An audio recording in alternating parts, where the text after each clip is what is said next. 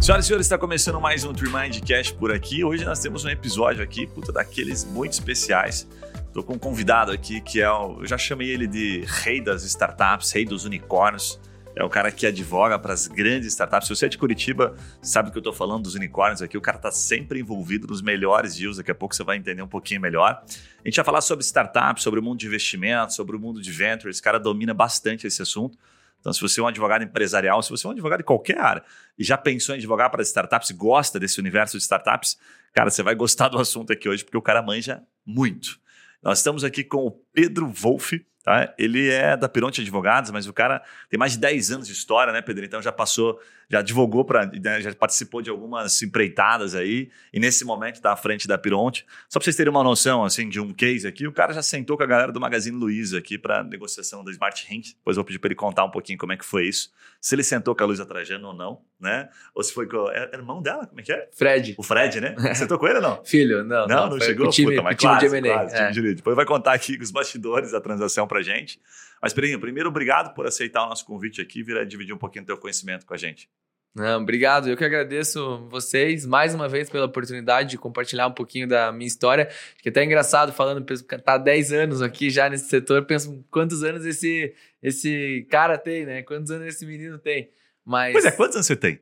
tenho 31. 31, puta, você tá novo pra caramba. Mas eu conheci até esse universo das startups e o mercado de venture capital em 2012, quando eu passei um tempo nos Estados Unidos com um roommate que tinha uma startup, estava captando investimento na época.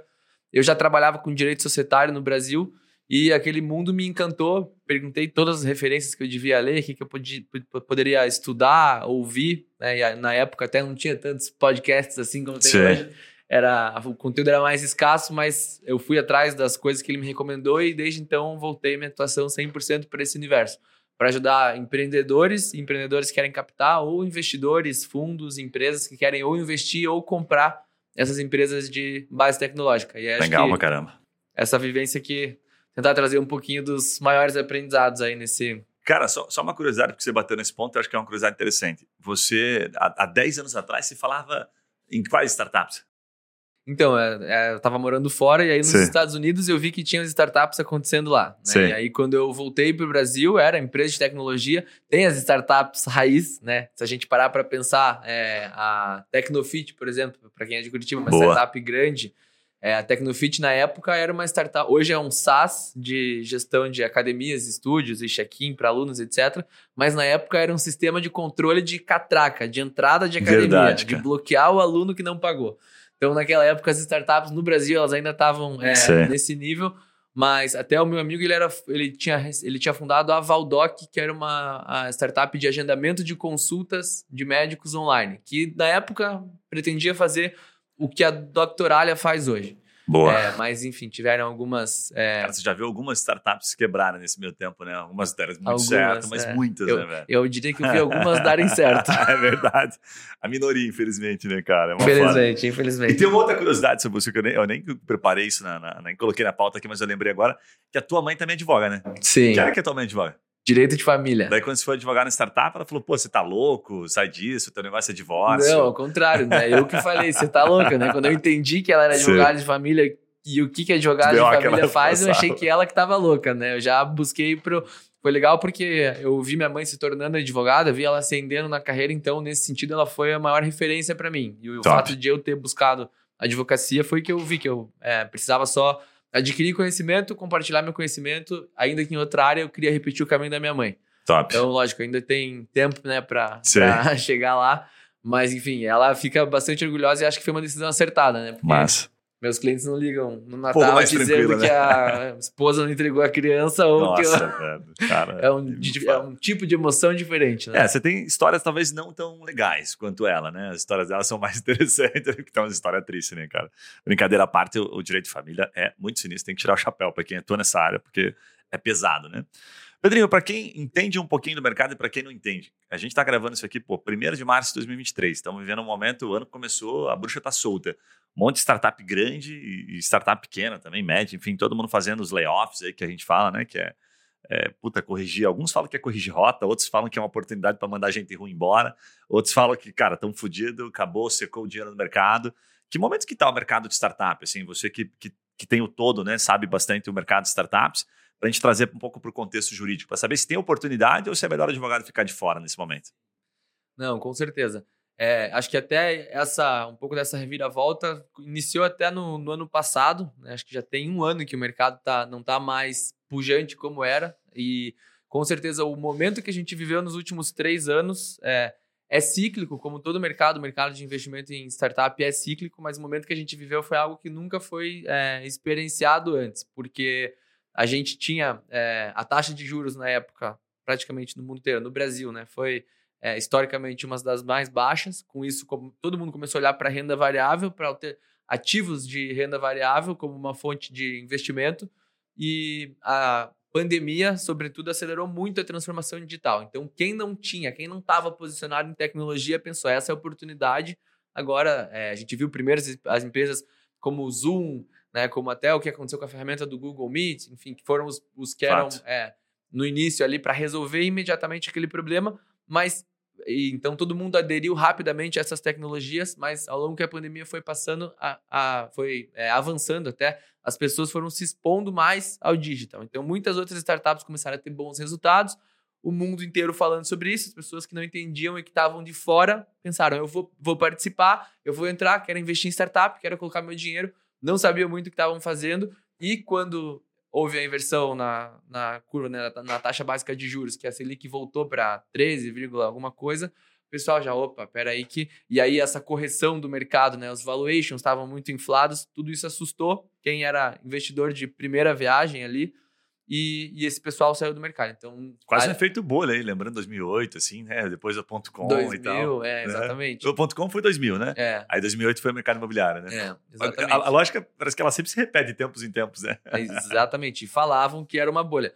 Mas aí pensando nas, nas, no momento e nas oportunidades de atuação, é, o mercado não deixou de existir de forma alguma. Só que agora os investidores que investem são os investidores que têm um porquê de investir, não só para ficar de fora, para não ficar de fora da transformação digital. Então, são investidores que é, entendem que o investimento de longo de venture capital é um investimento de longo prazo, né? não, não esperam obter um retorno antes de 10 anos.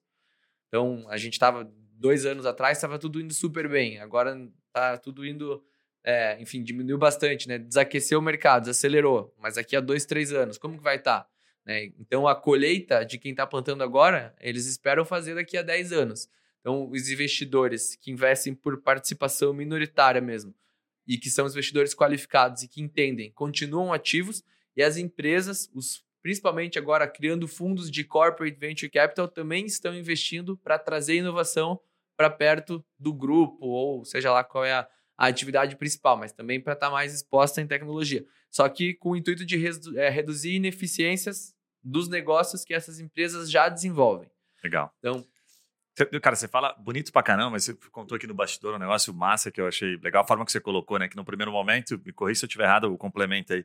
As empresas não sabiam muito bem o que estava acontecendo, né? As grandes empresas, né? E tinha uns caras assim, uma molecada criando uns negocinhos que pareciam promissores. Aí, pô, os caras ficaram com medo, falou, puta, vamos trazer esse moleque aqui para dentro, porque, né, pelo menos a gente tá, vamos chamar isso de startup e tal, pra gente não ficar atrás. Mas parece que esse momento passou, né? Agora os caras já estão no prumo novamente ali, já ajustaram né, a rota, então já não existe mais comprar ideia, né? Os caras já falam, porra, vou comprar esse cara porque agora é estratégico. A, a área que ele atua, que é o caso mais ou menos da Smart Hint, a Magazine já olhou e falou assim, não, eu consigo desenvolver, mas esse cara está muito, tá um pouco mais rápido, mais acelerado que eu, vou comprar ele e vou acelerar aqui dentro, jogar aqui para os meus players, aqui dentro do meu marketplace. É um pouco isso? É, com certeza.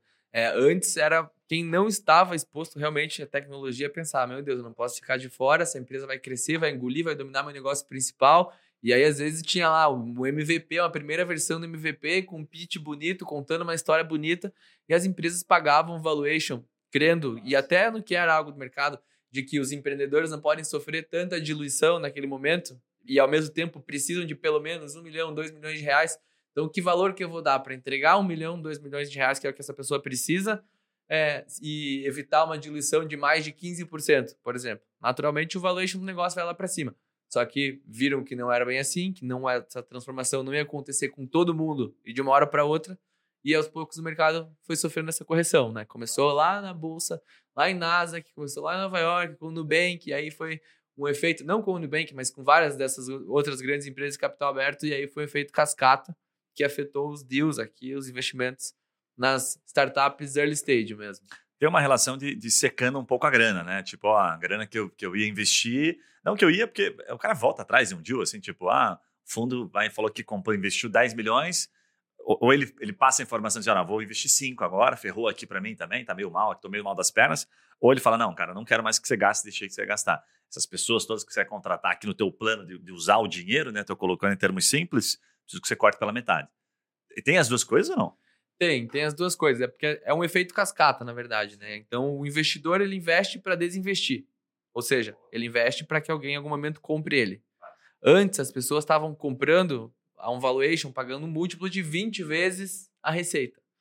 É, e aí, depois que essas ações, isso, isso as empresas de capital aberto estavam comprando, pagando múltiplo de 20 vezes a receita. Quem vendeu, vendeu. Porque né? as ações delas estavam bem avaliadas, porque Fato. a taxa de juros, né, a, a, renda fixa, que balizava os investimentos em renda fixa, estava baixa. E aí a taxa de juros subiu, o valor das ações das empresas, das companhias abertas, que são as compradoras de startup, baixou, consequentemente parou de acontecer deals a múltiplos de 20, e o investidor aqui na ponta que investe para desinvestir falou: opa, vou segurar. Então, exatamente. E aí é, é, acaba gerando efeito cascata no mercado inteiro. É um pouco daquela história, né? Puta, quando eu tava ganhando bem, eu pagava bem. Agora que eu tô, pô, não tá me sobrando tanto aqui, minhas ações não valem tanto, eu vou pagar na proporção, né? Então tivemos que fazer um ajuste de rota. Muito massa. Cara, é, é, tem muitas perguntas para te fazer aqui, mas tem uma que, que me surgiu aqui. Você atende é, bastidor, assim, acho que o investidor e atende a startup, né? Acho até que você, você, já me contou que você é procurado, às vezes, por investidores que, pô, quero entrar naquela startup ali, preciso que você faça para mim todo, né, enfim, a análise aqui para saber se, se eu estou fazendo, tomando a decisão né, segura de fazer. Primeiro, qual que é a diferença do ponto de vista, assim, de negócio? Bem bastidor mesmo, porque o nosso público aqui no final das contas, quer ganhar grana, quer cobrar, tem que pagar o cartão de crédito no mês que vem, a conta sempre chega. Qual que é a diferença de atender esses dois? Né? Dá para atender só um? Fala assim, puta, cara, não, quero atender só investidor de startup. Você consegue sobreviver nesse mercado? E, enfim, e, quem que é melhor atender do ponto de vista estratégico?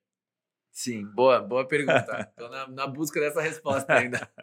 Não, mas brincadeiras à parte.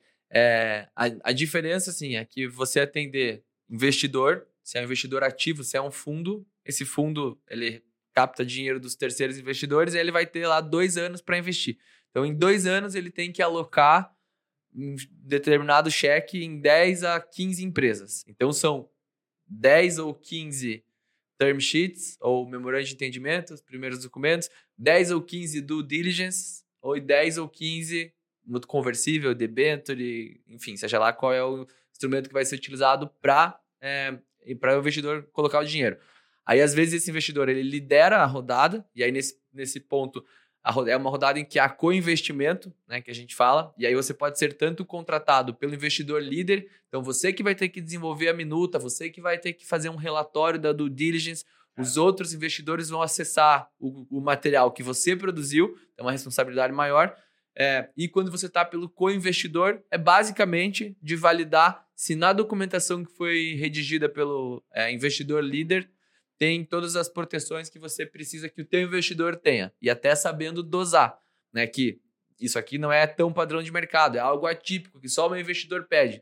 Como nesse caso ele não é o líder, eu nem vou pedir para colocar então, porque senão eu vou ou prejudicar a empresa ou prejudicar os outros investidores. Então você também tem que saber quando se portar, quando você dita os termos da rodada ou quando você tem que simplesmente seguir os termos da rodada dos investidores é, que estão é, liderando. E aí a vantagem de atender investidor ativo é isso, é que você tem acesso a muitos deals, muitas oportunidades e você aprende muito. E os investidores ativos já sabem muito. Sem sombra de dúvida, eu aprendi muito com os meus clientes fundo. E, e eu, eu, ajudo e eu atendo bastante também muitas empresas. E aí, eu, como eu aprendi com os fundos, eu sei como que os fundos pensam. Então é fácil pela empresa. Aliás, fácil não, né? Mas é. Eu sei um pouquinho assim, é, o caminho das pedras de como fazer o fundo entender, às vezes, que aquela proteção que para ele só existe de uma maneira, a gente pode dar também de outra, sem que prejudique o nosso cliente. É, e a empresa. Então você está travando um monte de negócio, que é, que é, bem comum, né? Advogado, às vezes, meio, puta, não, eu sou a famosa cláusula leonina, né? Cara, puta, cara, vou ferrar esses caras aqui. Vou ferrar, não. O cara nem sabe o que é, mas ferra o deal e aí É. ferra ele mesmo. Né? É, exatamente. Mas aí eu- isso mais até tempo. entra num, num ponto que eu vou, vou falar, é, mas até antes disso, eu ia respondendo sobre a perspectiva da empresa. O bom da empresa é que ela vai receber o dinheiro, então se é uma empresa que está recebendo 20 milhões, você tem um ponto de partida para cobrar seus honorários. Ah, boa. né? Então, lógico, você não vai virar sócio, a empresa precisa do dinheiro e você tem que realmente mostrar o valor que você agregou para ela querer te remunerar bem, mas ela pode, você sabe quando que vai cair o dinheiro. Então, financeiramente é bom também você trabalhar para a empresa. Você coloca É. um percentual? E o fundo depende. Eu coloco um percentual, mas às vezes também coloco um teto, porque dependendo do percentual eu tô recebendo mais do que só do que a empresa, até, né, tô virando sócio do negócio ali. Então não é, não dá para não é limitless, dá pra, né, dá o pra- negócio. Dá pra explorar muito. É, só que e a empresa ela faz duas, três, quatro rodadas na vida. Então você vai ter três, quatro oportunidades de estourar aquela empresa. Então de um lado a gente tem uns fundos, são investidores ativos, e aí pensando, você que contrata um escritório para 15 deals no próximo ano, o que, que você vai querer fazer com o preço dos honorários? Naturalmente.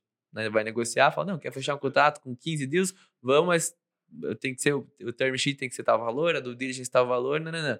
A empresa é a oportunidade da vida, é a responsabilidade da vida também dos advogados, não é se aventurar, né, para fazer o deal pensando nos honorários, porque você pode acabar com a empresa. Acho que o meu, o meu porquê é tão difícil startup dar certo que tem muitas que juridicamente cometem erros que nem sabem e quebram por causa disso. Então acho que o meu papel nesse mercado é se for para startup não dar certo, que não seja por conta de um jurídico mal feito, né? E mas enfim, tem- e aí tem todas essas responsabilidades é, e que, lógico, quanto mais valor você agregar, a empresa está tendo acesso a bastante recurso, você consegue talvez ser mais bem remunerado pelo valor que você entrega das pelas empresas do É. que pelos fundos. Cara, me pareceu simplificando um pouquinho, fazendo o papel do leigo. É, puta, se eu conseguir fazer um. Né, eu tenho mais responsabilidade trabalhando perante a empre- frente à empresa ali, né, no sentido de trazer o investimento, investidor, o fundo. É, trabalho menos em tese, né, porque eu faço menos coisa ali, mas a responsabilidade é muito maior tal, dependendo da quantidade de rodadas. Mas posso, em razão do que eu vou trazer de grana, fazer às vezes a mesma grana, pensando como advogado, que eu vou fazer lá atuando pelo fundo, né? Que daí eu não olho o percentual, eu olho a quantidade de trabalho. Então, o fundo, às vezes, eu trabalho mais e ganho menos. Depende da situação, né? Eu sei que não dá para abrir todos os detalhes, mas ah, nos dois, assim, tipo, uma, uma boa negociação é um bom negócio, né? Fazendo uma boa negociação é um bom negócio. Sim, sim, legal. com certeza. E acho que só também o pessoal saber a- as perspectivas. Mas bem né, legal, não tinha, não tinha pra- pensado dessa forma, mano. Pra tomar as decisões. Bem é. legal, bem legal. Não, e é difícil, né? Você vai ter, acho que, pela proporção, é, mais chance de atuar pela empresa, me parece, né? Porque as startups buscam um pouquinho mais. O próprio investidor profissional, ele já, pô, já tem bastante conhecimento, vai buscar um cara que tenha bastante experiência, vai cair no Pedro, que pô, já tem 10 anos, tem um monte de caras aí que, que despontam, assim, né? Então vai ser mais fácil pegar pela empresa, eventualmente, né? Entrar por essa, por essa porta para depois, eventualmente, ir para o fundo. Curiosidade, já teve alguma situação que você está atendendo aqui, vamos pegar a startup, mandar super bem e tal, e de repente o fundo olha e fala, pô, esse cara aqui me interessa, depois eu vou trazer ele para dentro. É, você diz o fundo contratar como advogado? É, é, Já, já, Já. teve. Até o, é, o meu primeiro fu- fundo foi assim. foi assim. né? Inclusive com cliente, é, até cliente Tecnofit, né? Que eu citei mais cedo aqui. É, a gente fazendo pela Tecnofit o deal, aí estava nascendo um fundo grande aqui de Curitiba na época, eles viram nosso trabalho, tinham os o advogado deles, viram nosso trabalho e no fim acabaram nos contratando para assessorar o fundo é, a existência inteira. E aí a gente fez todos os deals do fundo e aí as empresas foram, viraram, foram virando clientes também depois. Caramba, que Lógico que não durante o deal, Golaço. mas depois sim. E acho que esse que é o grande objetivo, né? Tanto por fundo como por empresas, você tem acesso a investidores e você tem acesso a. a- E dá para você fazer o, empresas. papel, né? Assim, dá para ter o mesmo advogado? Nos dois dias é comum isso? Sim. É, não, não é muito comum, mas quando os clientes entendem os termos do mercado, se é um empre- empreendedor que já captou algumas vezes e um fundo que investe sempre, então sabe o que, o que que tem, é, geralmente tem a figura do deal counsel, que a gente fala, que é o advogado, que é o conselheiro do deal, vai fazer do- a documentação nos padrões de mercado e questões mais negociais específicas, o empreendedor e o fundo, o investidor, podem negociar direto entre eles. Às vezes é comum para reduzir custo de transação, porque aí é só um advogado, já conhece a empresa. Aí é, flui bem melhor também, né? E- Mais rápido, né? É, flui bem Só melhor. você resolvendo ali é mais tranquilo. É. Envolve um outro advogado, depende do advogado. Ma- Mas, mas e aí, para isso, e acho que é muito importante para o pessoal também que quer começar a atender startup, é, você precisa conhecer quais são os termos de mercado, entender quais são as regras do mercado. se um fundo ou uma empresa pedem para você ser aquela pessoa, a responsabilidade do que você vai pôr na primeira minuta para não pender para nenhum lado, ela é grande, né? E você só consegue é, honrar as expectativas se você entender como que o mercado enxerga cada uma das coisas que estão sendo feitas. E esse é o maior diferencial, tanto para advogar para startup quanto para advogar para fundo. Porque o juridiquês ali, é, ser especializado, pós-graduação, mestrado, etc., é legal para o currículo, né? Quando, ainda, quando a gente é mais novo, né? Eu, no meu caso, adorava falar, né? Que tinha estudos, etc. Mas no final do dia, a gente começa a perceber que para o cliente, ele vê que todo mundo é advogado. Sim. É então, é o que é jurídico, ele. Beleza, jurídico eu acho que todo mundo sabe igual. Sai com uma estrelinha, todo mundo sai com uma estrelinha. Exato. A questão é: tem um advogado que entende do meu mercado e tem um advogado que não entende do meu mercado. E aí, assim que a gente consegue fazer a diferença. Entendendo do mercado. Deixa eu te perguntar aqui uh, um pouquinho da linha do tempo da, da startup, assim. É, e, e, se teve, e se, tá, se você sente que há uma mudança ou não, houve uma, sabe, o mercado está um pouco mais maduro e tal. Me corrija se eu estiver errado, assim, mas a linha do tempo inicial que eu penso, pô, o cara vai criar uma startup e tal, então, supondo aqui que ele já tenha né, conseguido ali um, um, family friends ali, captou uma graninha, né, que a gente fala, pô, peguei 500 mil aqui do meu primo, do meu pai, da minha irmã e tal, e tô montando meu negócio. E me parece que a linha do tempo ali, normal, era, puta, vou regularizar, fazer um acordo de sócio aqui, vou fazer um NDA, que a gente fala, né? Que é para ele poder abrir a ideia, né? Nem sei mais se os caras estão fazendo NDA assim, dessa forma ainda, como é que tá. E depois ele vai numa linha do tempo. O que, que acontece no meio do caminho, que é comum? Ele, primeiro passo, ok, só aquele namoro, aquela coisa boa e tal, mas daqui a pouco começa a ter aquelas brigas do casamento. O que, que acontece de problema aqui antes de chegar na, na fase de venda ou trazer uma nova rodada, um investidor, ser comprado? Como é que é essa linha do tempo de problemas em startups? Perfeito. Essa pergunta é, é, é a chave de toda a nossa atuação. Porque toda atuação, desde a primeira linha que você escreve, ela é feita pensando nesse caminho e nas coisas que podem acontecer.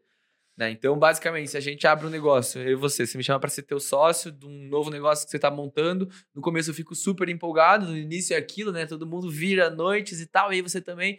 E a gente coloca o nosso nome no contrato social, aí começa, é, enfim, constitui a empresa, viramos sócios agora formalmente, é, e aí a gente vai começar a desenvolver o nosso negócio. E a gente vai vendo que vão surgindo desafios.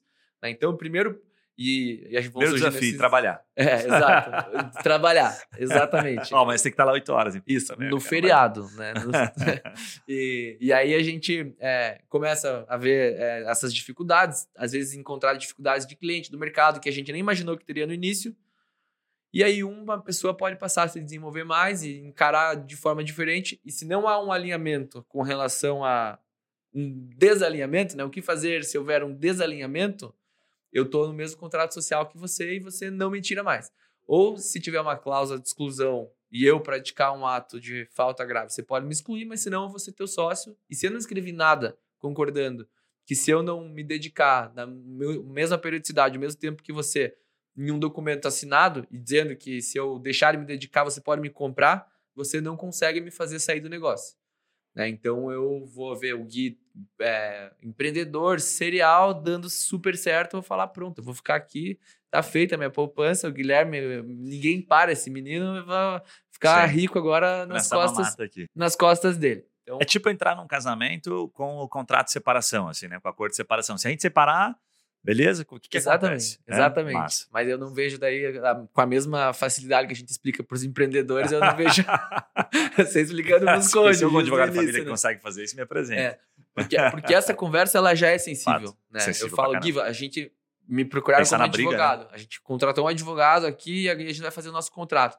Eu e você, a gente nem parou para pensar que isso poderia acontecer algum dia. Aí o advogado fala o seguinte: só que Guilherme e Pedro, preciso que vocês assinem, se vocês precisam assinar esse documento dizendo, Guilherme, que se você deixar de se dedicar com tal periodicidade, em tais funções que você se propõe a fazer, ou o Pedro, que um tem direito de comprar a participação do outro por um real, ou por um valor irrisório, ou pelo valor que o Guilherme gastou, mas não pelo valuation do negócio. Porque se a gente está olhando agora para empreender, para fazer o negócio dar certo, nosso projeto ele é de longo prazo. Então, a pessoa que quiser pular do barco antes da hora e muito antes da hora, não pode querer pegar um valuation que a gente construiria a longo prazo. Então, você que não quis. Então deixa o Gui livre, deixa a participação na mão do Gui, porque o Gui vai precisar trazer um novo sócio, vai precisar captar investimento. E aí, enfim, são essas coisas que o Guilherme já tem que, embora aconteça no meio do caminho, o Guilherme já tem que nascer sabendo que ele vai precisar ter essas regras escritas. Isso é o acordo de acionistas? Isso. E aí você até mencionou no bastidor aqui, isso não vai para dentro do contrato social. É, não, não vai. O, tem as regras do contrato social, que são do Código Civil, mas que vão para a junta e, portanto, ficam públicas. E aí, combinados entre nós, que a gente quer guardar sigilo, né, ou tratar de forma mais reservada, a gente põe no acordo de sócios e aí mantém um documento é, de forma privada. Top, top. E depois disso? E aí, depois do acordo de sócios, também a gente precisa do alinhamento com relação. É, e aí, olhando para o lado societário, tá? Porque depois disso tem muitos problemas que surgem na esfera comercial, de termo de uso. Ah, eu comecei a crescer, fiz lá os termos de uso, e aí eu vi que meu cliente é um cliente enterprise. E o enterprise tem um jurídico. E meu contrato está parando no jurídico. Né? Então, assim, pensando advogado da moda antiga, não, é ótimo, porque sempre que vai para o jurídico tem discussão. Mas na cabeça dos dias de hoje, você tem que fazer um contrato eficiente que passe pelo jurídico. é tão difícil então, fechar a venda às vezes. Exatamente. Então você já tem que pensar com a cabeça do jurídico. Como que o jurídico espera? O que o jurídico espera encontrar nesse contrato? Porque senão, às vezes, a empresa precisa bater uma meta, tem meta de receita, etc. E aí, no, a 15 dias do final do mês, alguém manda um contrato que fica 15 dias sendo discutido e negocia de lá, negocia daqui, gera, às vezes, até atrito na relação. Então, isso é muito comum, essa mudança, né? A empresa começa a crescer, os clientes é, early adopters, os que entram no início porque você pede para usar o teu negócio, eles não ligam tanto para contratos, não ligam, mas a hora que começou a profissionalizar e você chega naquilo que a gente chama da maioria inicial, depois dos inovadores, depois dos adotantes iniciais, essa maioria inicial, se é lá que tem os grandes cheques dos seus clientes, eles vão pedir para você é, revisar o teu contrato, vão, vai gastar horas de discussão e às vezes isso prejudica teu CAC, né? Enfim, até a relação com. Cara, deixa me dá, dá um exemplo de uma cláusula que é comum, assim, ou de um empecilho que, que é comum quando rola esse enterprise, assim, né? Enfim, de uma empresa vendendo para outra ali. Que é meio bobo, assim, que a gente sempre vê que é repetitivo. E comum e atual é quando a gente está tratando sobre é, aspectos relacionados à Lei Geral de Proteção de Dados. Ah, sabia que você ia falar essa bosta. É, é mas eu, é, assim, é que esse é o que tá mais hoje em dia, Sim, né? Começaram é, colocando muita coisa, né? É, muita, e é, e é bem atual, porque você tem a figura do controlador, aí você tem a figura do operador. Aí vamos pensar o seguinte, trazendo um exemplo, né? É, o, o, quem está contratando quer jogar a responsabilidade para a plataforma. Geralmente Sim. a plataforma é a startup. E a startup, vamos supor que é uma startup de conversional commerce, que é, enfim, que faz lá vendas por meio de um uma conversa, de um chat, etc. E ela usa uma API do WhatsApp, ela usa uma API do Facebook, da Meta, Instagram e etc. E aí o controlador vem e quer que você se responsabilize por tudo, caso aconteça alguma coisa com a ferramenta assim, assim, assado. Só que, pera, a gente já tá falando do WhatsApp aqui, eu só tenho uma API que conecta, isso aqui não é a minha responsabilidade. E aí, para você explicar para a pessoa do jurídico, que às vezes é a, a Rita do jurídico, né? Que o pessoal fala que está lá há 25 anos na empresa. Já nem imagine, vai explicar para a Rita que tem uma API que você não consegue falar com o Mark Zuckerberg pedindo para ele assinar como intervenente anuente o contrato. Então você tem que, às vezes, trazer pessoas de outros times da empresa para falarem para o jurídico: escuta, precisamos dessa ferramenta. Não, não, Mark Zuckerberg não vai vir resolver aqui. Né? Então, acho que essa, eh, jogar a responsabilidade. o cara tem que mandar um e-mail para a Rita e falar: Rita, nem o STF conseguiu né, eh, bloquear, desbloquear a criptografia do, do Facebook, o Mark Zuckerberg cagou lá para os ministros. Então, tá de boa, o WhatsApp tá de boa, passa para o próximo. Exato. E, e, até conectando com a empresa. Com o pior é que a gente falou brincando, mas é real, né? O WhatsApp sempre cagou né, para aquilo que foi pedido pela justiça brasileira, né? Até hoje. Não, quero acesso às mensagens. Tá bom, não vou dar e tchau. É, exatamente. e aí, até assim, pensando que esse é um problema que surge lá na frente, você já tem que também, desde o início, não só no contrato social, mas também ajudar os empreendedores sob essa ótica de. É, é o que a gente chama de privacy by design, né? Que é você já nascer tomando as atitudes corretas relacionadas ao tratamento de dados, para que quando você chegar lá, pouco, mas você não tenha que dar uma volta, com certeza. Não é, não é muito da cultura do brasileiro, né? Se preparar antes. É melhor deixar chegar lá e aí falar, agora vamos resolver o que está em cima da hora. Claro. Mas, Chegou esse momento ali, né? É. E depois, depois disso, assim, os, os, mais comuns, a gente sai do termo de uso, o que mais que rola de atritos, assim? Sim, daí rola é, bastante com relação a... E que é complexo, né? É, primeiro, nível de diluição nas rodadas e hipóteses de saída. Né? Tem lá o grande dilema entre vamos buscar um early exit, vamos ser vendido antes, acelerar para ser vendido um valuation de 450, 60 milhões, ou a gente está ficando tão grande que a gente pode comprar outras empresas e depois vender nossas ações lá na bolsa.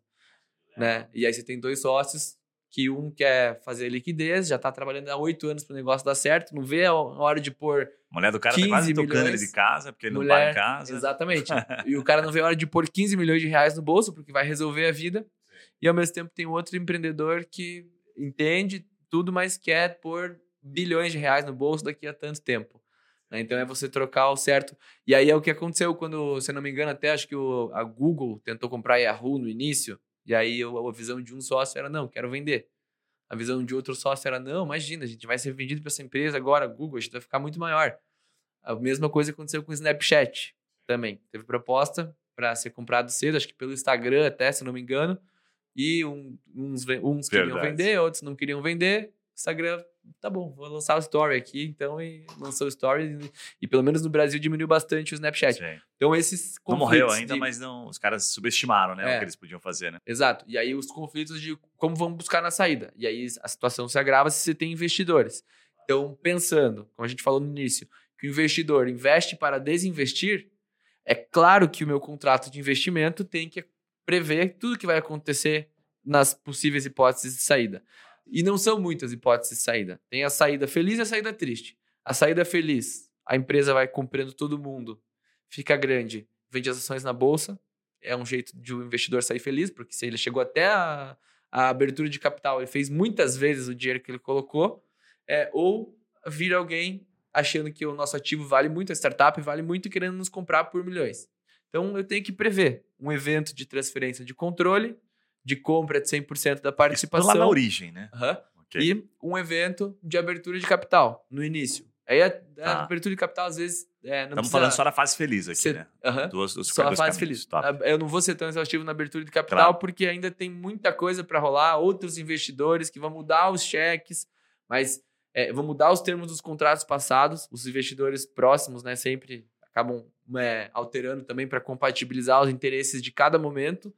Mas eu sempre tenho que pensar, com, com certeza, se o negócio dando certo, ou o negócio vai chegar em um momento que ele vai vender as ações na bolsa, ou ele vai ser comprado por alguém. E o negócio dando errado, ou o negócio faliu, e eu vou ter um monte de dívida para pagar. É, e aí, o que, que vai acontecer com o investidor nesse momento? É, ou o negócio foi comprado por um valor irrisório, ou a gente simplesmente decidiu descontinuar. Não tenho dívidas, mas também não vai mais dar certo tenho dinheiro em caixa, vou pagar todo mundo e vou encerrar a empresa. O que, que acontece também nesse momento? Então, se você vai, vai fazer um contrato que a pessoa investe para desinvestir, ela pode desinvestir feliz ou ela pode desinvestir triste. Feliz, abrindo capital ou sendo comprado por alguém, e triste, a empresa sendo vendida por um valor muito baixo, às vezes mais baixo que o próprio cheque do investidor, é, ou a empresa sendo, enfim, tendo, é, falindo, contraiu tantas dívidas que não consegue mais pagar, e aí tem que é, entrar no processo de falência, ou encerrando porque não tem boas perspectivas na frente e é melhor fechar antes que tudo piore. Né? Massa pra caramba, cara. Puta, tem, tem um monte de. Tem, bom, tem outras coisas que eu anotei aqui, mais curiosidade, assim, que acho que é o que a gente mais encontra, talvez, em termos de mercado, assim. Ah, o contrato de vesting, né? Também que eventualmente o empreendedor ali é, decide dar um, um, pedacinho das cotas ali né, da, da, da sua startup para trazer colaboradores que custam mais caro e tal. NDA e tal. Mas junta, eu queria juntar isso com uma pergunta bem bastidor mesmo.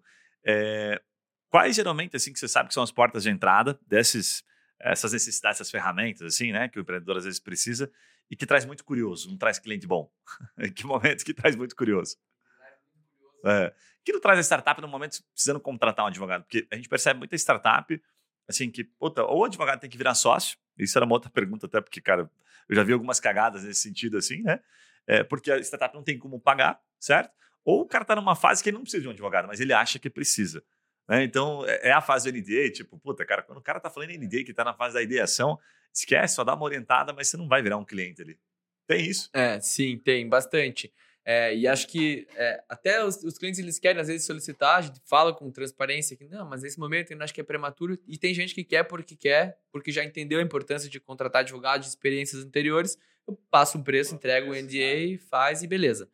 É, e o que tem, que aí daí são as pessoas que ficam tomando bastante, tomando nosso tempo, é porque quando você vai entrar nesse mercado, tem aquela lógica de que é um mercado colaborativo. Então é comum dar mentoria, você sabe, você dá mentoria, você recebe mentoria, é o give back. E aí o pessoal entra no mercado já querendo dar o give back.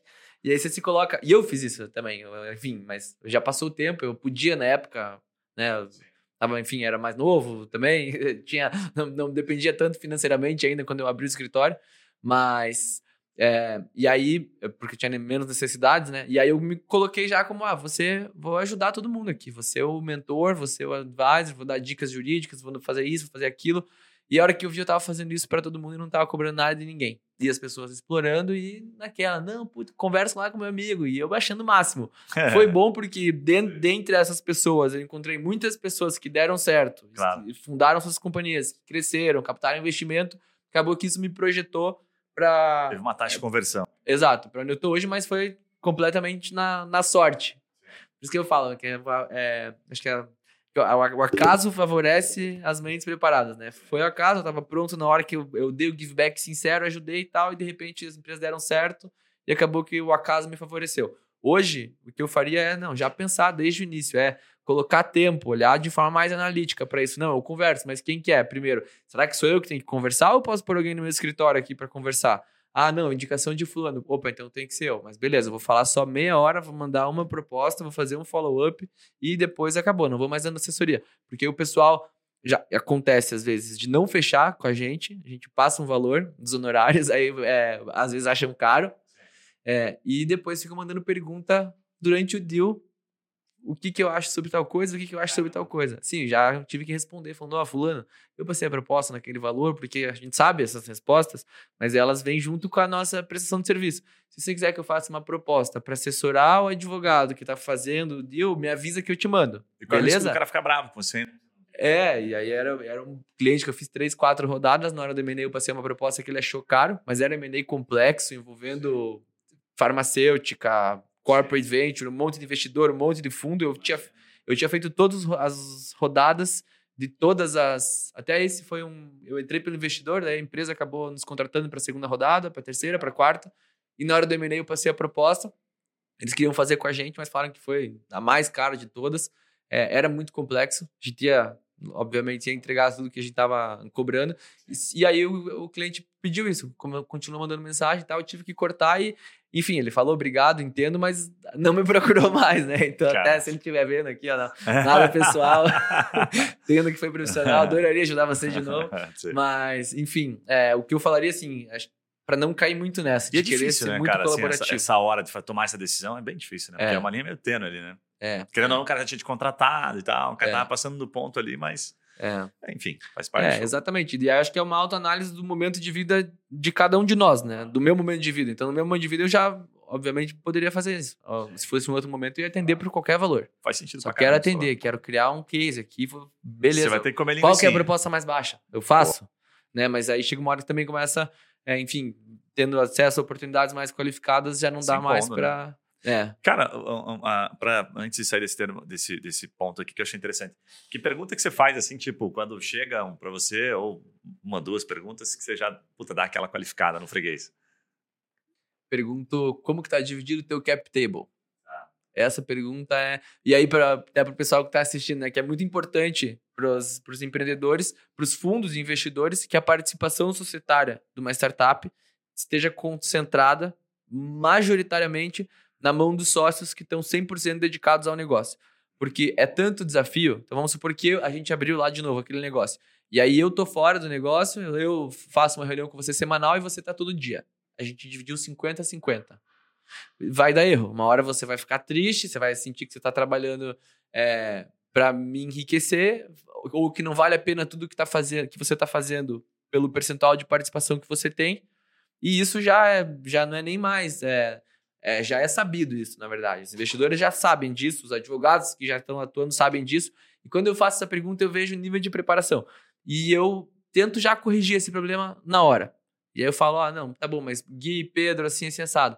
E eu proponho aquele acordo que a gente falou antes, de que ou Pedro, ou você vem 100% para o negócio, ou você vai ter que ser reduzido para 2%. Você transfere tudo para o Gui agora, de graça, e você fica com 2%, e é isso.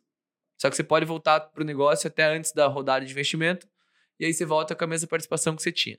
Se a gente não quiser resolver esse problema agora, esqueça. Eu, eu falo, não, vocês podem dar certo, mas não foi assim que eu aprendi. Eu sei um jeito de como as startups dão certo. É um playbook. Se você quiser fazer do teu jeito, não funciona. Quer dizer, não funciona. É, é, eu não não, Sabe, não assino embaixo. Acredito, claro. Né? E... Mas, mas você, eu te perguntei no sentido da qualificação, né? Você pergunta isso para qualificar, mas porque você entende que, puta, cara, isso aqui já vai ser uma dor de cabeça, não vou conseguir fechar um negócio, entendeu? Porque eu já sei para onde isso caminha. É por isso? É, por isso. Tá. Porque se eu ah, não estiver disposto a, a Porque você tá com os dois tomadores de decisão, não tá na tua mão ali, né? Exato. Top, faz sentido e, pra caramba. E, e, e, um exemplo, né? Uma vez me buscaram aqui, respondendo a pergunta, é, me buscaram, eram cinco empreendedores, 20% de participação cada um, todos tinham negócio A, B, C, D, só um tava full time. Eles pediram a proposta, eu falei, ó, oh, até posso mandar a proposta para vocês, mas sendo bem sincero, e aí expliquei por quê, dei toda uma volta, né? Para que eles não se sentissem ofendidos e ao mesmo tempo que eles ainda quisessem ser meus amigos, né, quisessem me contratar. É, e aí deu duas semanas, voltou só o empreendedor sozinho, falou, cara, agora eu quero te contratar. Eu falei, por quê? Não, agora é só meu negócio. Eu falei, como assim? Não, depois da conversa, entendi tudo, é, não fazia sentido mesmo, o pessoal espremi, falaram que beleza, que não iam vir, renunciaram, agora o negócio é só meu. Esse eu, eu sou conselheiro da startup desse cara hoje. Até hoje vou lá, participo na rodada, apresentei, conto essa história para os investidores, apresentei um monte de investidor, fechou a rodada com um dos investidores também que Top. a gente apresentou. Estou como advisor lá, né, como no conselho consultivo da empresa dele, porque essa pessoa me mostra o, que ela tá é, já que ela quer tomar decisões difíceis, que ela quer crescer o negócio, que ela quer captar investimento e aí, assim, se a startup não toma essa decisão, eu já sei que ela não vai conseguir um bom investidor, porque um bom investidor sabe a importância disso. Se ela não vai conseguir. Ah, é verdade, um, cara. Né, se ela não vai conseguir um bom investidor, Boa. possivelmente eu não vou assessorar claro, ela numa rodada de investimento, claro. que é onde a gente tem a melhor margem assessorar na rodada de investimento. Puta, agora você matou então, por que, que eu vou ficar fazendo contratinho, é, termo de uso, política de privacidade, NDA, não, não, é para uma startup longe. que eu sei que não vai nem Top. crescer a ponto de captar investimento e muito menos de ser vendida a um bom valuation. Agora, se é uma empresa que gera caixa, que os empreendedores ali têm cinco, seis negócios paralelos que deram super certo e são pessoas outliers que conseguem fazer o negócio dar certo. Aí, lógico, nessas horas também a gente acaba é, deixando de atuar seguindo e pensando no playbook, porque quem sou eu para questionar o track record claro. dessa pessoa, né? Ah, então, então você, vai pra, primeiro para o cap table, porque você já sabe lá na frente. Eu achei top isso aí, não tinha pensado nesse segundo ponto ali, que é fantástico, tipo, não vai trazer dinheiro de fundo, então, cara, já vou sair fora aqui, não vai fazer muito sentido. E o segundo é, puta, esses caras já faturam alto, já são foda pra caramba.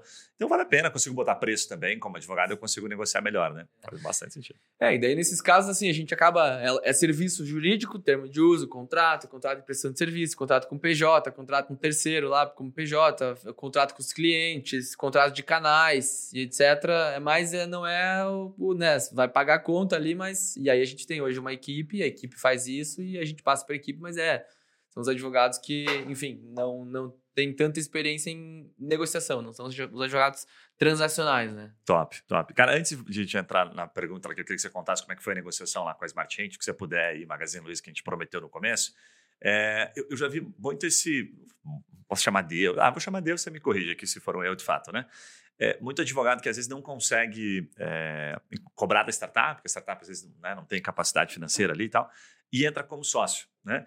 Primeiro, esse negócio dá certo, geralmente, assim, situações que dá certo, situações que dá errado, o que você já viu, assim, que você pode dar um pouco de, de dica, porque eu vi muito escritório tentando entrar nesse mercado de startups, escritório grande às vezes, e aí aquele dilema, né? Puta, cara, mas não consigo cobrar, e preciso cobrar, meu escritório custa caro, então eu vou entrar de sócio. E aí fica aquela, puta, aquela sinuca de bico ali, velho. Como é que você olha isso aí? É, boa, boa pergunta. É, e assim, olhando de forma bem prática para a empresa? Vamos pensar, voltar no nosso exemplo. Eu e o Gui, a gente está abrindo negócio. A gente chega para o advogado e fala: olha, Fulano, a gente precisa disso, disso e disso. Ele nos passa uma proposta de honorários: 15 mil. Fala, meu Deus, mas não tem 15 mil agora. É, e aí a gente negocia a participação. Aí eu, 5% para o advogado, 2%. 3%. Não estou dizendo que isso é bom, estou só dando um exemplo, contando uma história para ficar mais fácil de entender. É, 3% para advogado, beleza. Aí vamos supor que nosso negócio começa a crescer, começa a crescer, começa a dar certo, começa a dar certo, nosso valuation chega lá em, em 1 milhão, 2 milhões, 10 milhões, 15 milhões, e de repente os 3% já estão valendo infinitas vezes mais do que aqueles 15 mil se a gente tivesse pagado desde o início. Porque a, valorizou a participação, Então ele tá ganhando muito mais que 15 mil. Ele já tá um valuation de. Eu sou advogado, né? Vocês também não vou fazer a conta aqui, mas, o, mas o valuation, vamos supor que a participação da pessoa tá valendo já 600 mil reais. Né? Ela, ela teria cobrado 15 mil só. Então o negócio deu certo, foi ótimo para ela. Agora, sobre a perspectiva do negócio que dá errado. O advogado passou a proposta, 5%, não cobrou os honorários, fez o que tinha que fazer, entregou. Eu e o Gui fomos para campo, porrada, porrada, difícil. O mercado não gostou da solução, os clientes também não conseguiram validar. Falou, ó, beleza, obrigado. Então, assim, para nós, Sim. só é bom, é uma boa decisão se o negócio não der certo. Porque a gente não pagou os honorários. E, e pro advogado só é bom se o negócio der certo. Então, assim, o percentual são é interesses conflitantes já para o pessoal do direito societário, empresarial, até um pouquinho na questão até do, do custo de agência e dos conflitos existentes no âmbito da agência, que é essa relação advogado e cliente, né? E então assim, já isso já nasce para mim já é algo assim que já nasce morto e aí o mercado é, mas que muitas pessoas fizeram eu fiz muito no início isso e tive que fechar 13 14 CNPJs eu fiz isso com 15 você entrava no CNPJ que eu entrava é ele deu cagada 15 é, sim deu cagada tive que resolver essa cagada é não mas não meu nome também meu nome dos meus sócios todo mundo ficou tudo certo a cagada foi o chato de ter é, aquelas dívida ativa de mil reais, é, dois mil reais, aquilo que o contador esqueceu, que o empreendedor que era para cuidar, nem sabia que tinha que pagar imposto. E aí tinham todas essas coisas. Isso foi bem no começo. Depois comecei a entrar com opção de compra, né? Que daí eu via também que não precisava no início, é, não tinha vesting, essas coisas, era tudo. Nem se falava. Eu falo pro Yuri uma hora que ele é o nosso sócio aqui, né? Ele, cara, ele nem sabe. Ele tem um Excel com o CNPJ que ele participa, assim, tá ligado? Fala, mano, uma hora isso aí vai vir tem a conta, tomar cuidado, cara, é. Fica esperto. Com Ela certeza. sempre vem, demora. Sim, né? com certeza. E daí comigo aconteceu isso e voltando para aquele ponto, chega uma hora que se o negócio deu certo, 5% de participação aqui a empresa pediu, é, deu para o advogado. Vai chegar para um fundo, se a empresa contar para o fundo que ela deu 5% para receber um contrato social, termos de uso, política de privacidade e acordo de sócios, e que esses 5% estão valendo um milhão de reais, o fundo vai olhar para você e falar: Meu Deus, você é uma péssima tomadora de decisão. Você fez esse negócio, né? Eu não vou. Imagine como que eu vou pôr meu dinheiro para esse cara tomar decisão com o meu dinheiro agora. Então o fundo já não enxerga bem isso pela empresa. E aí, no final do dia, qual que é o nosso trabalho? É prestar serviço jurídico. Como a gente vai, mais vai ganhar dinheiro? A gente prestar serviço jurídico, ajudar as empresas, elas fizerem várias rodadas de investimento e elas até serem vendidas num M&A para uma companhia maior. Então, será que eu vou entrar pensando no meu percentual aqui? Eu não estou minando todas essas outras coisas. Primeiro porque é uma relação que já tem interesses conflitantes, diametralmente opostos dos empreendedores. Lógico, o empreendedor quer que o negócio dê certo, mas a conta do advogado ali, ele não vai mais ter que pagar. Então, se não der certo, para ele foi um excelente negócio. É, e pensando que você está ali com 5%, às vezes, pode ser um problema para o investidor lá na frente. Será que eu quero me colocar nessa posição? O que, que eu vou fazer na hora que o investidor falar, não, peraí, o Pedro tem 5%, esses 5% estão valendo um milhão de reais. Eu só invisto se o Pedro for reduzido para 1, concordar em ser reduzido para 1%. E aí a minha decisão, Pedro, que, porra, mas eu entrei no risco. Lá atrás não tinha nada, era uma ideia. Era 15 mil, mas 15 mil mais o risco precificado de eu não receber nada. E que se eu recebesse era uma bolada. Já criou uma expectativa, já contou pros amigos. E eu tô lá querendo assessorar o deal por um lado, falando isso, horrível, sendo horrível. investidor no meio. Nossa, pior negócio. Então será que vale a pena? E é exatamente assim que eu penso, que eu acredito até que o mercado pensa, né, depois vendo um pouquinho diferentes formatos sendo Acho testados. que o mercado tá, tá um pouco mais maduro nesse sentido já, né? Eu trouxe um ponto aqui, É. mas o mercado já tá um pouco mais maduro, já não Sim. rola muito mais isso. Ah, não, Sim. entra com o serviço aqui e tal. Exatamente. Daí qual que é a sugestão para quem quer participar desse mercado assim? Se você entender do mercado, que é o que aconteceu com o exemplo da empresa lá na qual eu sou advisor. Hoje eu tenho um monte de empresa que me dá a opção de compra, eu tenho uma periodicidade de agenda com eles, tenho a cada 15 dias tenho que me reunir uma hora por semana e eu tenho o direito de daqui a tanto tempo comprar 0,2, 0,3% pelo valuation que a empresa tinha no momento que ela der certo. Só que esse não é meu trabalho de advogado. Essa empresa, quando ela precisa de assessoria para captação, eu faturo pelo escritório honorários para assessorar no deal. Se ela precisa de um vesting, cobro o vesting, é o escritório. Agora, quero validar uma estratégia de cliente, preciso que me apresente para não sei quem. recebi uma proposta aqui de, alguém me sondando. Daí, nesse sentido, sou eu, Pedro, na pessoa física, que vou lá ajudar. Então, ou assim, ou numa rodada, a rodada está acontecendo, eu vou assessorar, eu pergunto para o empreendedor, se é uma empresa que eu acredito, se eu posso pôr uma cota. Às vezes é uma cota, às vezes até eles fazem um split da cota, porque você é advogado, é estratégico, entende do mercado, mas se eu tô no cap table, é ou porque eu pus o dinheiro mesmo, na, no âmbito de uma rodada de investimento, ou porque eu ajudei já essa pessoa suficientemente para ela entender que vale a pena me ofertar uma fatia pequena, mas para a gente ter esse relacionamento, enfim, é, e tentar construir, retribuir todo esse valor para ela a longo prazo. Bem legal. Então, Não, você, você trouxe uma ferramenta que resolve o problema, né? Cria uma opção de compra ali no momento que eu não vou atrapalhar no cap e tal. E também sendo muito comedido ali também, né? No que o cara tá enxergando, porque lá na frente ele já sabe que vai ter. Mas só o advogado tem muita experiência. E, e, e parcela os honorários também, né? Eu fiz muito, testei já crédito, eu colocava lá, vou te dar 10 mil de crédito. A cada contrato desse vai gastar tantas horas mais ou menos. Então você tem que escolher aqui o que, que você faz. Quando chegar nos 10 mil, eu te entreguei um monte de coisa, você avançou, teu negócio cresceu, você paga uma parte e libera de crédito quando você pagar. E aí, assim também, às vezes a empresa tem dificuldade para pagar, isso viabiliza atender. Ou parcela, em várias parcelas. É, acho que a, a, intenção é assim, é como tudo que a gente está fazendo no início, né? O início não é hora de ganhar dinheiro. O início é hora de. A minha estratégia, pelo menos, é entregar valor. Sempre foi entregar valor, entregar valor. Vou, preciso saber do mercado. Preciso saber o que as pessoas nem esperam que o advogado saiba. É assim que elas vão ver valor em mim. E aí você também acho que pensa assim, né? Quando você está na reunião com o advogado, ele fala uma coisa, e fala, pô, esse cara sabe isso do meu negócio, mas ele é só advogado. Né? Então, acho que entregar bastante esse valor, fazer como possível, dando crédito, parcelando, para atender as empresas, para você aprender mais ainda sobre o mercado e aí você começar a se portar como um profissional que entrega mais do que o jurídico. Fato. Não, não tem segredo, né? A advocacia de, puta, 10 anos. É, 10 anos. Bom, completou 10 anos, agora você está na fase de ganhar dinheiro. É, entrando, entrando. Mas é isso mesmo. Pedrão, cara, tá animal. É, eu vou pedir para você contar a história da Smart Hint ali, que você puder dar um contexto aqui para a gente caminhar para a reta final. É, eu vou te lançar uma pergunta aqui, né? Como é que foi, assim, na bastidor, quanto tempo demorou e tal, né? Para esse, esse deal acontecer? Esse foi um deal que você que marcou bastante para vocês.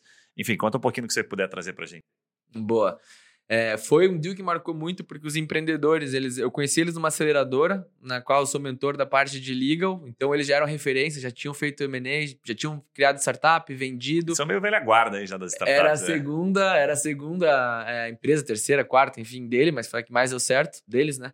E, e aí eles gente, eu já atendia eles em contrato de vesting, aquelas coisas, mas que é aquele empreendedor já qualificado, que eu sei que vem algo grande pela frente, né? Então, já fazia o contrato de vesting, em termos de uso, até notificação de rescisão de contrato de aluguel a gente chegou a fazer para ele já na época, é, na época da pandemia, inclusive, né? Foi home office, virou home office a empresa. E aí, quando ele veio nos buscar, é, já, já me conhecia, sabia da expertise também do, do nosso escritório nessa área. É, e aí ele comentou que tinha recebido uma proposta do Magazine Luiza, o valor não foi divulgado, então não posso falar, mas que era um valor para ele que valeria muito a pena, fazia muito sentido. E ele tinha vários investidores anjos já no cap table. Então ele tinha um colaborador com vesting e tinha ah, investidores anjos no cap table. E a gente teve que pensar depois numa estratégia. O Magazine, o Magazine Luiza já queria ir fazendo negócio, mas a gente ainda precisaria da assinatura de outras pessoas. Né? Então a gente pediu uma proposta para escrever a proposta, para alinhar já os interesses desde o início, falando tudo isso que ainda não era conhecido pelo Magazine Luiza, mas para escrever, para deixar registrado esse alinhamento claro. de interesse. E aí isso fez bastante diferença, acredito, no processo, porque muitos compradores vão conduzindo o processo sem carta de intenção, para não ter nenhuma vinculação, ainda que não seja vinculante, só de escrever o que você Fato. desenhou no papel e assinar, você já alinha um pouco. É tipo proposta de imóvel, né? Quando você mandar uma proposta, não, mas passa oferta lá. Não, não, você tem que preencher aqui. É, exato. É, arma da persuasão, né? É, exatamente. e aí a, a, gente acabou fazendo isso, colocaram tudo que era importante. E aí o, o legal é, do deal, primeiro que assim, parte do valor é, paga no M&A, super comum essa transação, principalmente com empresa de tecnologia, é à vista, né? Então eu vou, eu, você me disse que a tua empresa vale tanto, beleza, eu não acho que vale tudo isso, mas metade do que você falou eu concordo. Então, metade eu pago fixo aqui, parcelado, para você não estar tá sujeito a nenhuma verificação posterior. Agora, essa outra parte eu não concordo. Então, vamos fazer o seguinte: vamos trazer um outro mecanismo que é chamado de earn out, é, o earn out, que falam que é a parcela variável do preço de aquisição. Então eu tenho preço de aquisição, uma parte fixa e uma parte variável. Por quê? Porque o Gui acha que é, a empresa vale 100 milhões, porque os resultados são assim, assim, assado, mas para mim só vale 50. Então tá, por que, que você acha que vale 100, Gui? Ah, não, porque olha aqui nessas projeções, assim, assim, assado. Então tá bom, então vamos fazer o seguinte. Eu pago 100 se você atingir essas projeções. Então eu vou comprar a empresa agora, é, você transfere 100% da participação para mim e aí você tem que atingir as, as, as projeções. E aí qual que é o legal do trabalho do advogado? É pensar, se o, se o empreendedor não sabe isso na hora que ele começa a colocar todas aquelas projeções e vende o sonho, cara, do outro lado ele toma uma enrabada. É, né, exa exatamente. Vem já, igual aquele. Ele vende o sonho dele. muito bem, mas também o outro é. ali tá. O comprador fala: não, tudo bem, cara, confio em você, vamos lá. É, é não, exatamente. E, é e aí, o, a empresa, né, a compradora, ela já sugere, então, como que ela quer, só que pensando na prática, societariamente, o que está acontecendo? Eu estou vendendo 100% da minha empresa. Resumindo, não sou mais eu que mando. Então, a partir de agora, é tudo manipulável. Se a pessoa falar, ah, beleza, você tem que atingir a meta de MRR a tal valor daqui a três anos. No mês seguinte, se ela quiser, ela altera o objeto e faz o negócio virar um posto de gasolina. Fato. E minha meta tá lá. é verdade. Três anos, MRR, mas, porra, é um posto de gasolina, nem tenho mais ferramenta para fazer isso. Então, o básico pensando é como que vai ser a, a contado o earnout, né? Quais são os, os, indicadores que vão fazer parte do cálculo do earnout para que eles não sejam manipuláveis e eu consiga atingir. É, e aí até, contando um outro caso, um outro M&A que a gente fez para o Magazine Luiza, que foi, é uma empresa chamada Juni, que era uma agência de marketing digital, inclusive, a Juni foi, foi comprada pelo Magazine Luiza também, eles faziam CRO, que é a parte de análise do, do comportamento para saber o que mudar na ferramenta. Eu não fazia ideia disso, o que mudar na ferramenta do cliente. Então, vou dar um exemplo rapidinho para todo mundo entender e conseguir imaginar a atuação no dia a dia lá. Mas uma loja famosa de roupa, pode falar as marcas aqui? A reserva, ela tinha lá o site, o e-commerce dela, e aí antes a reserva, todo mundo que entrava pelo celular na reserva caía lá nas, nos lançamentos. E aí a reserva contratou essa empresa, a Juni, para a Juni analisar o que, que a Juni, o que, que ela poderia fazer de melhoras no site. E aí a Juni, por meio de um teste AB, analisou lá, fez os testes e pensou, não, não faz sentido, com todo respeito ao pessoal que é, usa Sim. Samsung, mas não faz sentido o pessoal que entra com Samsung numa geração antiga ainda cair na página de lançamento, porque eles não compram. Quem compra lançamento é o pessoal do iPhone novo. Então vamos fazer o seguinte: quando for um dispositivo da Apple novo, a partir de tal ano entrando, vai ver a página de lançamentos. E quando for um dispositivo Samsung ou um Apple também é, de anos anteriores, vai cair na pasta aqui dos produtos de promoção.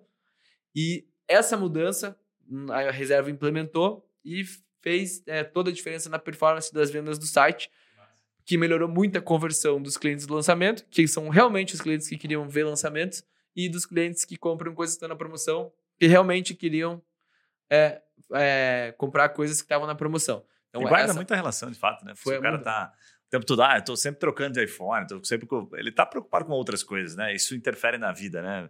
Pô, o cara tá com o iPhone 14, ele não vai estar tá com, sei lá, com a camiseta do Dragon Ball, tá ligado? E não vai, ele vai estar tá bem. E não vai ligar de pagar 400 numa camisa, Fato, por exemplo. É. Né? Então, aí o Magazine Luiza também comprou essa empresa, foi um, quase um ano depois da, da Smart Hint. É, e aí a gente teve que fazer o earnout, também, parte do preço fixo, parte do preço vinculado ao earnout, e o earnout ele era vinculado a testes vencedores. Caraca, então, a testes vencedores. Como assim testes vencedores? Eu nunca tinha ouvido falar de CRO. A parte mais legal de atender startup, acho que trabalhar nessa área de M&A é isso, que você tem que entender do negócio. Eu falei, tá, então, cara, me explica, como que você faz? Como que é, assim, testes vencedores como? Como que são esses testes? Me fala do teu negócio. E aí você tem que tirar tudo que você tem na tua cabeça para ouvir, sem vieses do negócio, zero jurídico, e pensar, meu Deus, então, no lugar desse cara, o que, que eu preciso escrever aqui? Então, que ferramentas que você precisa? Ele me passou lá o nome das ferramentas. Então, tá, beleza, eu atingo o earnout, mas para, para é, obrigação da compradora, daí, para que a gente possa atingir o earnout, é deixar é, um orçamento de tal área, para eu conseguir patrocinar os links que eu preciso para os testes, para as pessoas caírem no ambiente de teste. Eu preciso de uma ferramenta para o teste AB, eu preciso de uma ferramenta para isso, uma ferramenta para aquilo. E aí tinha uma página, no, um anexo do contrato dizendo tudo que o Magazine Luiza deveria manter à disposição do cliente para que ele conseguisse atingir o earnout. E aí na Smart Hint é menos complexo. Tipo, teste isso. à vontade, desde que você traga, você consiga, a partir desses testes, entregar resultado, né, velho? São os AB, ó, você vai ter que acertar o A ou o B, esse número aqui. Sim. Fica à vontade. E, e daí a questão é assim, Massa porque o, o cliente vendeu que ele é, é pro Magazine Luiza, ele vendeu que ele fazia muitos testes vencedores. Então faz sentido. Então vamos fazer o seguinte: beleza, eu te pago tanto à vista e tanto vamos vincular os teus testes vencedores. Isso significa que você vai fazer vários testes, que você vai encontrar várias melhorias e que você vai melhorar muito o meu negócio. Fecha para mim a conta se você melhorar meu negócio assim. Porque testes vencedores que resultam em mais conversão, eu vou ganhar mais dinheiro. Se eu ganhar mais dinheiro com você, eu posso te pagar mais. Então são coisas até. Me lembrou o Bezos, uma vez questionado sobre qual indicador que ele acompanhava, ele falou sobre isso. Ele falou sobre quantidade de testes que tinha sido feito em cada ano. Então, ele fala que cresceu, um contexto assim, não lembro detalhes exatos, mas ele fala assim, ano passado a gente fez 800 e poucos testes. Esse ano nós crescemos porque eu fiz, a gente conseguiu fazer mais de 1.200 testes. Daí a pessoa, porra, como assim? Ele falou assim, porque eu sei que quanto mais estão testando, mais eu estou me aproximando do acerto e me distanciando do erro. Puta merda, eu falei, tome essa. É, Massa. verdade. Que visão, boa. Bem isso, Que visão. É. É. E, e aí a- essa parte é, é sempre é, é muito legal porque você precisa entender para garantir que a- às vezes a maior parte é o earnout, né? Então teve isso na Smart Hint, mas foi menos complexo, acho, do que a gente entender a ferramenta da Juni. É, e aí depois a Smart Hint ela tinha os investidores e a gente precisava. Você não pode, tem, às vezes tem 20 investidores no cap table, se você fala para um que está negociando com o Magazine Luiza, assim, assim, assado, esse um se emociona, já conta para outro, já conta para outro, já conta para outro. E aí tem a cláusula de confidencialidade, a hora que vê, já, enfim, isso acaba melando o negócio. Então, você tem que saber, com a cabeça dos investidores, e outra, se são 15 investidores, você não vai chamar 15 pessoas para discutir o contrato. Imagina se vem 15 advogados. Então, você tem que pensar com a cabeça dos teus clientes e com a cabeça do o que os advogados, os investidores esperam ver. E quando eu vou avisar os investidores que está rolando essa transação? Né? No caso da Smart Hint, até a gente pensou com a cabeça dos investidores tudo que os advogados deles poderiam falar e no dia o contrato foi assinado 11, é, 11 da manhã. A gente avisou os investidores 9 da manhã que a empresa deles estava sendo vendida, que ia dar para eles um múltiplo de tanto, só precisamos da tua conta e que você entra aqui e assinar o contrato. Caramba. E aí fica, porque daí tem comunicação ao mercado do Magazine Luiza, que é uma companhia aberta. Então precisa que assine tudo naquele dia para considerar que o negócio jurídico foi fechado naquele dia para já fazer o comunicado ao mercado no dia seguinte.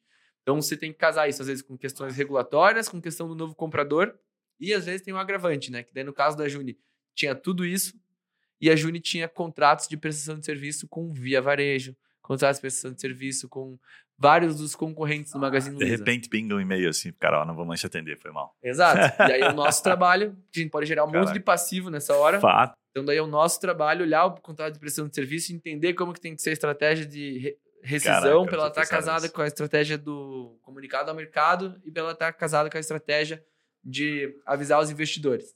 Um xadrezinho Né, então- complicado ali, velho. É, Esse é sim. massa. Mas, puta, é muito legal, né, cara? É um negócio que você. Fora que você vê o cliente assim.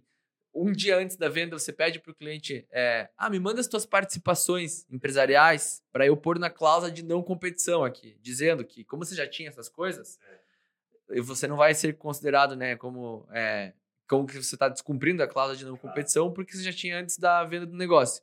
Antes do deal, eles mandam lá um CNPJ. Puta, uma vez um me mandou um título lá de 5 mil reais, um CDB do não sei o quê. Falei, caraca, esse cara, cara penou a vida inteira. O cara tá me mandando. Eu pedi pra ele mandar as participações, ele mandou um CDB que ele tem de 5 mil reais. Ele nem entendeu. sabe o que significa isso, cara? Esse cara tá vendendo a empresa dele por não sei quantos milhões, que daqui a cinco dias esses 40 milhões vão estar na conta dele e que hoje o que ele tem investido são 5 mil reais, cara. Só, mudou a vida E do ele cara. te contratou pra você participar desse momento.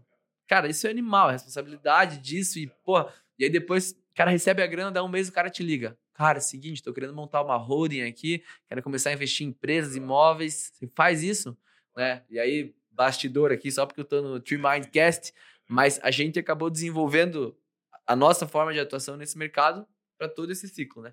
Então a gente atende o empreendedor que é, faz o contrato social, acordo de sócio, termo de uso, contrato de vesting, se adequa ao LGPD, capta uma rodada, capta outra, faz o M&A, põe dinheiro no bolso, abre uma holding, faz um planejamento Compra uma sucessório, BMW. começa a comprar imóveis, começa a investir em participação, começa a investir em acordo de acionista, nananã, e aí é mentor de outro que já indica que vai. Esse acaba criando o teu ecossistema, tanto de relacionamento como de atuação, que vai aumentando as ofertas, os produtos que você tem, as soluções que você oferece. Você vai até a aposentadoria do cara. Você só, não, você só não vai fazer abrir o INSS porque não vai ser necessário. Exato. Não, e é exatamente isso. É isso aí. E acho que o mais legal são as relações que você desenvolve, né? Também, é, eu já vi até no podcast do Papo Raiz, né? Que é aquela de que é, a gente é uma média das cinco pessoas com as quais nós mais convivemos, e aí você vai ficando amigo dessas pessoas e você vai também absorvendo bastante coisa para você ser uma pessoa melhor e, quem sabe, ter o resultado que elas têm. Muito. Cara, puta aula, né? Né? Pô, e, assim, é, parece até que ele tá falando 1.5, mas tá no 1.0. Muito bom, maninho. Só agradecer. Acho que tem que ouvir isso aqui umas duas vezes. Assim, você trouxe bastante insight legal. Começo até de bastidor, assim, falou, pô, não posso falar muitos nomes de clientes, que é normal isso no mundo de startup, o cara soltou um monte de coisa, então tá tudo bem. Eu fui lembrando os que, os que tiveram press release. Os que davam para falar, é. né? Os que davam para falar. Então, Pedrinho, eu pedi para você deixar uma mensagem final, mano, dizer como é que as pessoas encontram Pironte Advogado, você prefere que vá no LinkedIn por Pedro Wolff, é, enfim, deixa a tua mensagem aí, fala como é que o pessoal te Boa, acha aí. fazer meu merchan. Né? Boa, fique à vontade. Do, do escritório, primeiro, é, a gente tem Instagram bem ativo, as redes sociais, é, arroba Pironte Advogados, acho que tem um underline no final lá, mas é só escrever Pironte Advogados. vamos colocar aqui também no episódio na descrição. Já vai achar. É, tem um canal no YouTube também do escritório, que a gente... Ah, estão produzindo lá, mano? Publica. Olha aí que legal. Publicamos vídeos, e aí tem a série P-Minutes, é, eu sempre falo sobre temas relacionados a startup, investimento, etc., mas vão encontrar também de outras áreas de atuação do escritório, bastante de compliance e direito público, é, que são as outras áreas. E, e o meu LinkedIn, Pedro Wolff, é, também podem é, encontrar. E eu também sempre posto e compartilho conteúdos que eu considero práticos e, e relevantes. Top. E o meu Instagram é pessoal, mas também não tem problema, é Pedro C. Wolff. O Wolff, como vai aparecer na, descrição do vídeo. Top, top é. demais. Maninho, obrigado, cara, para você que está nos acompanhando, você já sabe, né? A gente sempre pede para deixar aquele likezinho, compartilha. Puta, hoje uma baita aula. É, não deixe de entrar em contato com o Pedro. Eu sou fã dos caras aqui porque eles são super acessíveis de fato. Então, você mandar mensagem para ele, com certeza aí, dependendo do que você, óbvio, né? não vai ficar xaropeando o cara pedindo um monte de cláusula aí, pedir para ele te mandar contrato de veste modelo e tal. Mas traga alguma coisa de valor que com certeza os caras são super acessíveis. Está sempre em comum a isso aí, o quanto o mercado fala bem deles. Então a gente assina embaixo. Um abraço e a gente se vê nos próximos podcasts. Valeu!